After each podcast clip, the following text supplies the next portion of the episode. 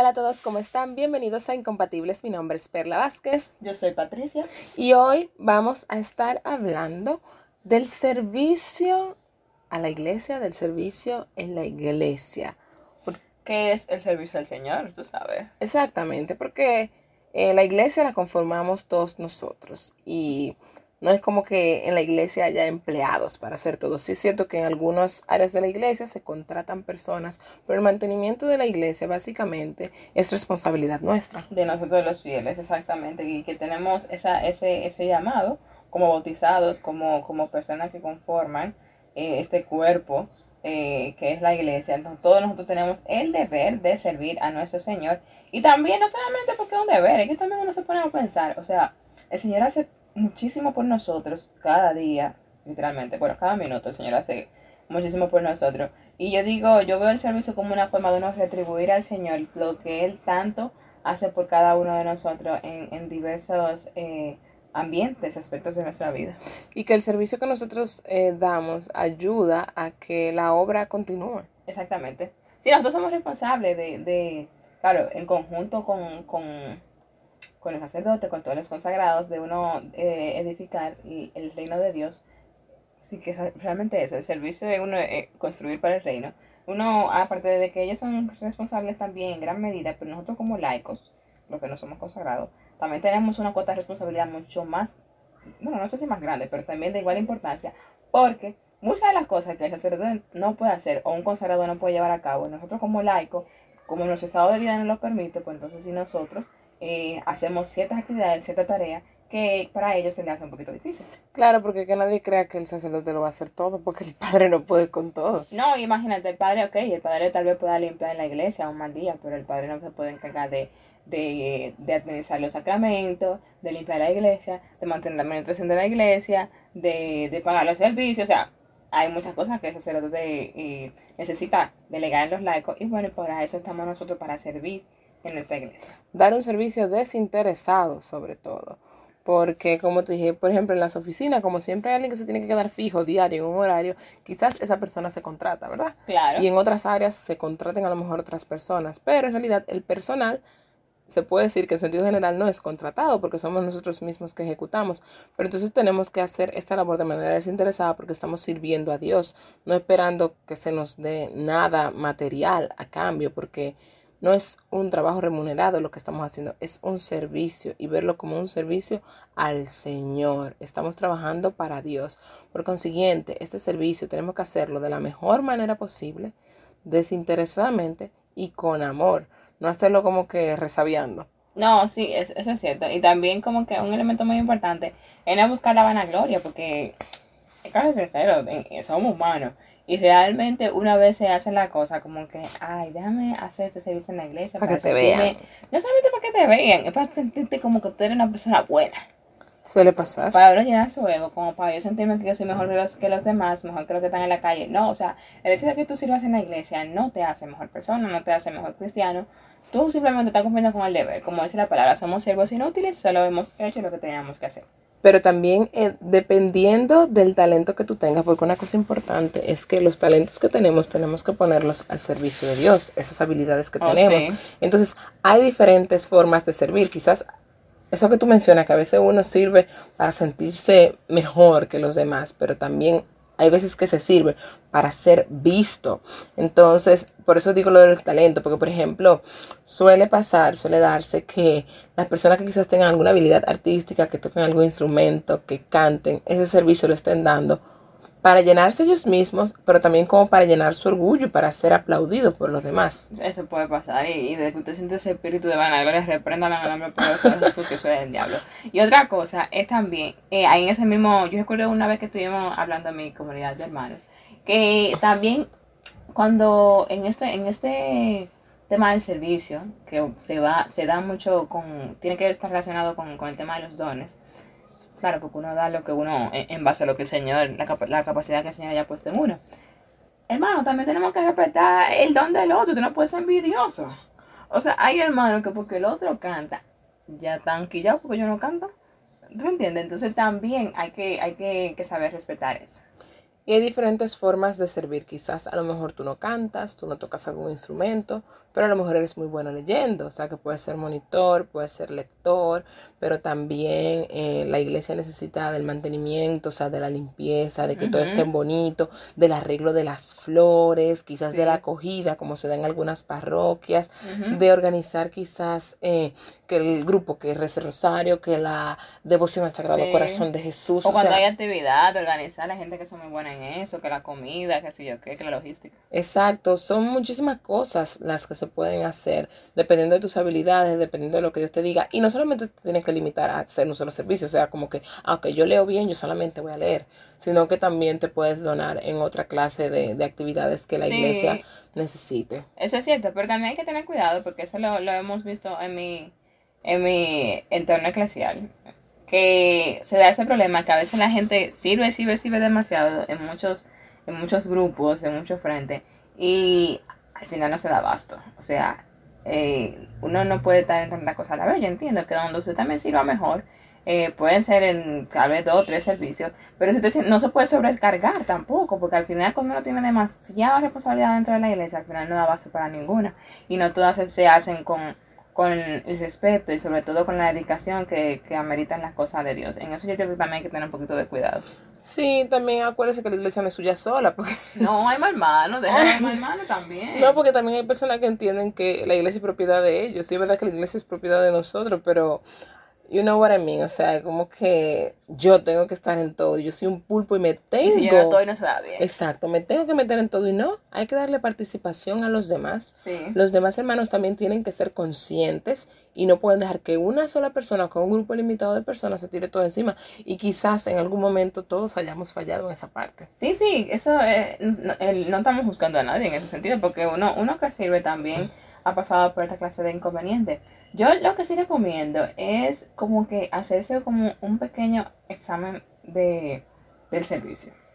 Una autoevaluación para uno medir de vez en cuando cómo está tu servicio en la iglesia, qué tanto tiempo tú le estás dedicando, con qué, con qué ganas, con qué espíritu tú lo estás haciendo, por qué motivo. Es importante destacar el motivo de por qué. ¿Es porque el Señor así me lo ha puesto en el corazón o simplemente es una vanagloria mía?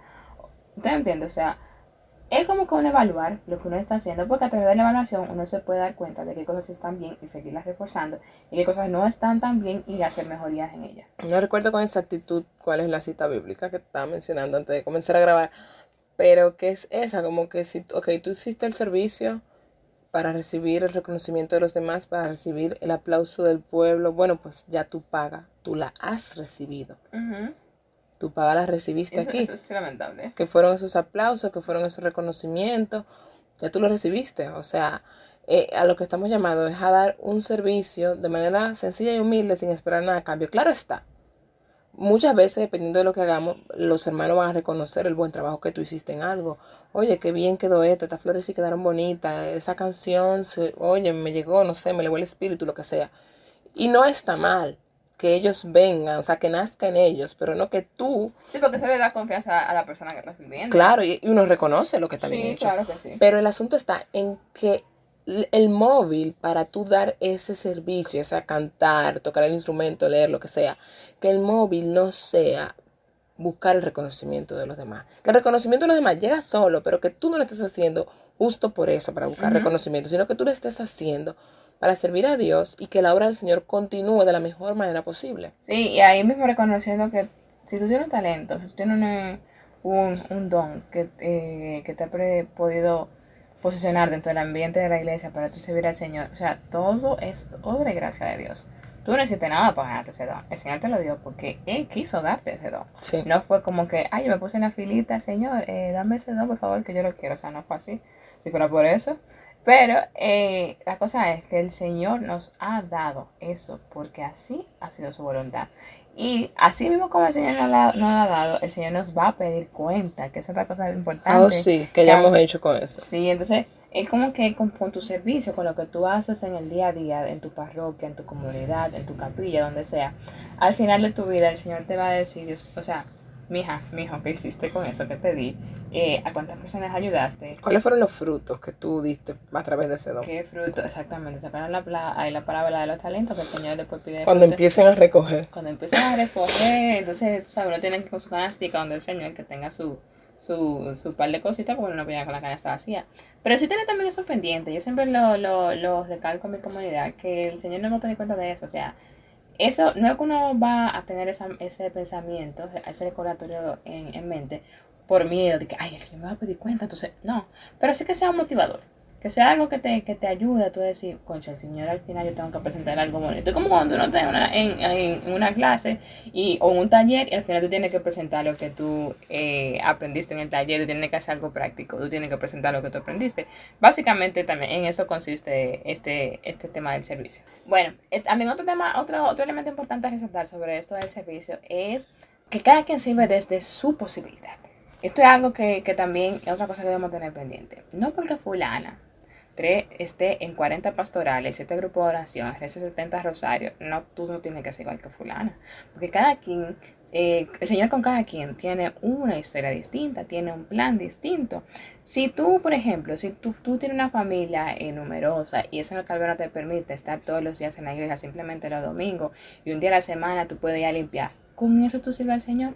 Y el demás, el resto del tiempo puede servir a través de la oración también. y de tu propia familia, porque tu, tu iglesia más importante es tu familia. O sea, el Señor te, está, te, te, te puso en tu familia para que tú des mucho fruto también en eso.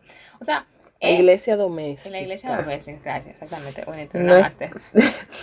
no es que sea la más importante, pero terrenalmente como que tu mayor responsabilidad y incluso espiritualmente porque tú estás criando hijos para el cielo. Exactamente. Entonces, eso eh, es otra cosa, como que no, no estarnos comparando de que fulano hace esto o fulano toca el bajo, la guitarra, canta, toca, sabe conectar lo que habla de la música. Yo también tengo que aprenderme entonces todo eso y también a aprender a leer las ¿Sabes cómo que se dice? La, no sé, la música. La las partituras. Las partituras. No, o sea, hermano, tú no tienes que, esto no es una competencia. Esto te lo hace, es una cosa entre ustedes Exacto, Señor. no es una competencia. No, no es una competencia, esto es algo entre ustedes Dios. Si usted nada más puede en la iglesia, está en el grupo de leer, de liturgia, lea, pero hágalo de buena gana, hágalo bonito. Y lea bien. Una cosa, discúlpeme que te interrumpa. ¿Verdad? Porque hay que darle participación a todo el mundo, eso es cierto. Pero cada quien tiene que participar dando lo mejor que puede y mejorando esas debilidades que tiene. Porque, pongo el mismo ejemplo de lectura, si te gusta leer, perfectísimo, lo haces. Si tienes alguna debilidad en el área de la lectura, en la pronunciación, entonación, lo que sea, tienes que buscar la forma, o sea, con tus mismos hermanos que te ayuden a mejorar, porque el servicio tenemos que darlo de la mejor manera posible. Claramente. Por ejemplo, yo no me voy a poner a cantar, porque es que... Aunque tú quisieras. Sí, claro, aunque yo quisiera, pero yo no me voy a poner a cantar porque imagínate qué daño le voy a hacer al coro, a la gente. lo, voy a desconcentrar en medio de la misa. Exactamente. eso también, aquí, aquí hay una cuota de, de madurez y de, de, saber reconocer para qué yo doy y para qué yo no doy. Exacto. Pero como le estaba diciendo anteriormente. Pero espérate un momento que también la gente se puede agarrar. Ah, no, yo no limpio en mi casa, yo no sé limpiar, yo no voy, yo no voy para la iglesia a limpiar. No, tampoco así. Espérate que para limpiar no se necesita tanto talento. No, no, chacha. Tú agarras ese COVID y le das para allá. Chacha, eso se hace de una vez. Pero, eh, exacto, tampoco vamos a poner cosas tan estúpidas porque al final no estamos creyendo a nosotros mismos y el Señor sabe qué es lo que con cada quien. Pero, como les decía al final, anteriormente, que eh, cada quien sirve desde su cotidianidad, es uno también saber ubicarse en contexto de mi vida, lo mío, o sea, yo fulano de tal o yo fulano de tal, cuál es mi actualidad de vida en base a mi actualidad, cómo yo le puedo servir al Señor de manera consciente y de manera responsable, no porque yo decir, bueno, yo trabajo mucho, yo como yo trabajo mucho, yo no voy a servir, no, mentira, porque tampoco podemos olvidarnos que cada uno de nosotros como bautizados, como cristianos, como pertenecientes a la iglesia, tenemos una cuota de responsabilidad en el servicio hacia la edificación del reino.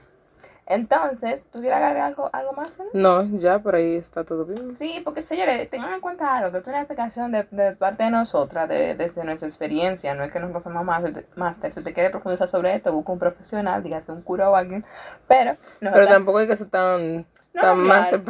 No, claro que no. Esto es algo muy instintivo. No, claro que no. Pero vamos a compartir como siempre una... Intuitivo más que instintivo, porque instintivo suena como muy animal wait, vamos a filosofar. eh, vamos a tomar una cita bíblica con relación al servicio que el Señor nos comparte en este día, en este episodio. Está tomado de Primera de Corintios, capítulo 15, versículo 58. Dice, en conclusión, queridos hermanos, permanezcan firmes, inconmovibles, progresando siempre en la obra del Señor, convencido de que sus esfuerzos por el Señor no serán inútiles. Elemento muy importante que nos dice aquí la carta de, la, Primera de Corintios. Todo el servicio que hacemos al Señor, el Señor nos retribuirá, retribuirá perdón, con creces. El Señor nos, nos multiplicará aquello para cual le hemos servido. Claro, si lo hemos hecho de buena gana, con buen corazón, con amor sobre todo. No olvidemos que el Señor es un Señor fiel y que siempre está con cada uno de nosotros y nos retribuirá eso al mil por ciento. Eso ha sido todo por el episodio del día de hoy. Nos yo siempre con mi delay ahí. Escuchamos, oh Dios. Bueno, la cita es la próxima semana, nuestro próximo eh, episodio. en nuestro próximo episodio, señores, nos vemos. bye. bye.